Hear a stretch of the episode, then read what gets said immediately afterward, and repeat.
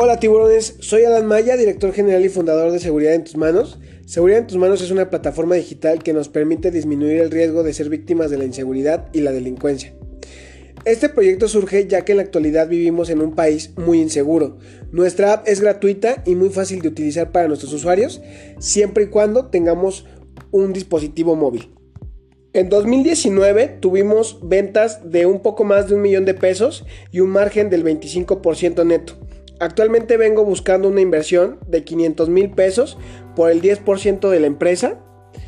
Esta inversión la buscamos para dar un soporte mejor a los nuevos socios y mejoras dentro de la aplicación. La idea principal es ser el canal digital de seguridad número uno a nivel Latinoamérica. ¿Quién dice yo, tiburones?